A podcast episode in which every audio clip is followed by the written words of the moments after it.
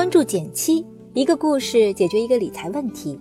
在公众号搜索“减七独裁，简单的减，七星高照的七。关注后回复“电台”，十本电子书，请你免费看。一眨眼，还有两周，二零一八年就要结束了。这一年，你有什么新的收获？财务上又有什么新的变化呢？上个周末。我花了点时间来盘点财务，发现有笔小钱从九月开始就一直躺在我的活期账户中，于是挑选了款活期产品，把它转了进去，也算物尽其用。平时在减七独裁公众号后台，我也经常收到这样的留言：减七，作为一个工作没多久的职场新人，怎么合理规划自己的工资理财呢？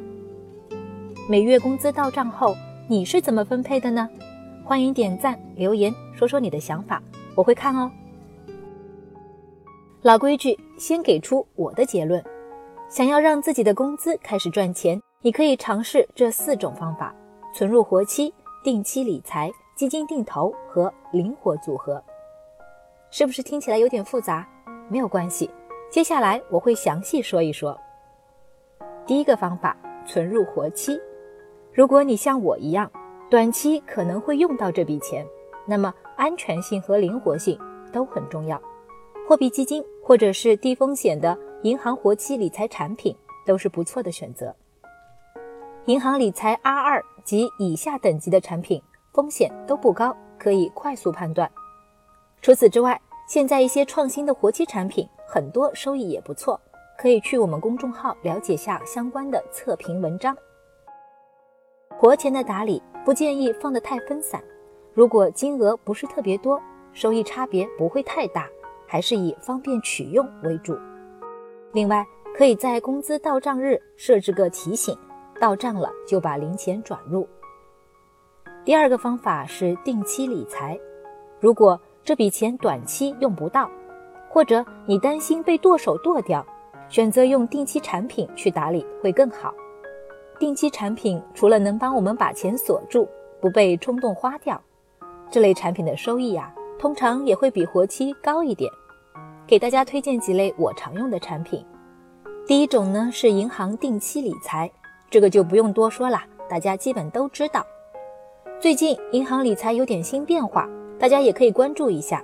一方面，未来银行理财的投资门槛最低放宽到了一万元。现在不少银行已经开始陆续上线一万元起投的理财产品了，这是个好事儿，我们的投资选择范围会变大。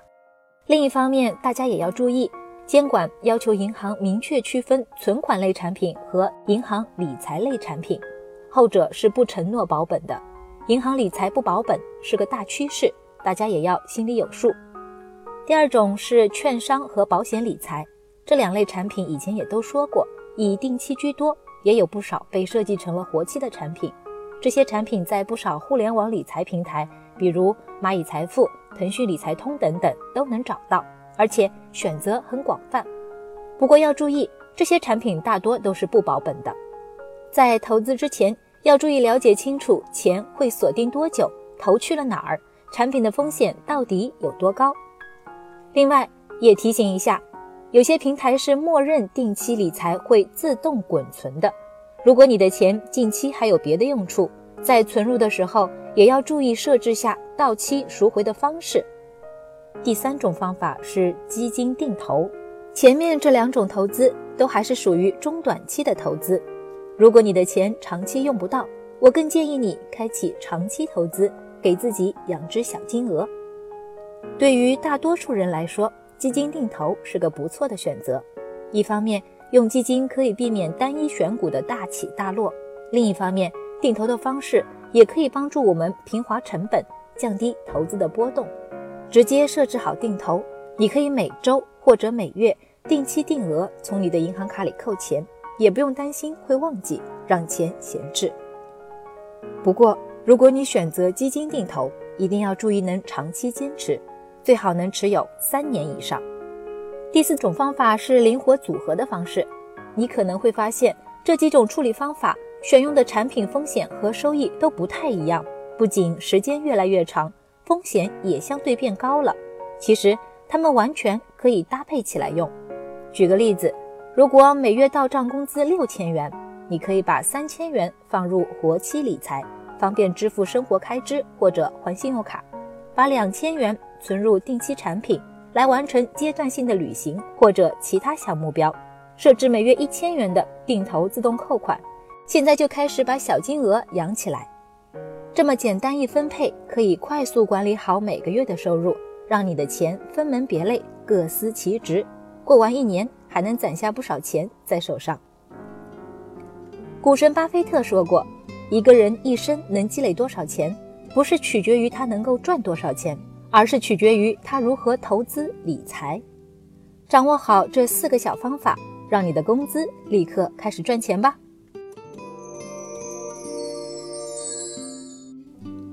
好了，今天就到这里啦。右上角订阅电台，我知道明天还会遇见你。微信搜索并关注“减七独裁，记得回复“电台”，你真的会变有钱哦。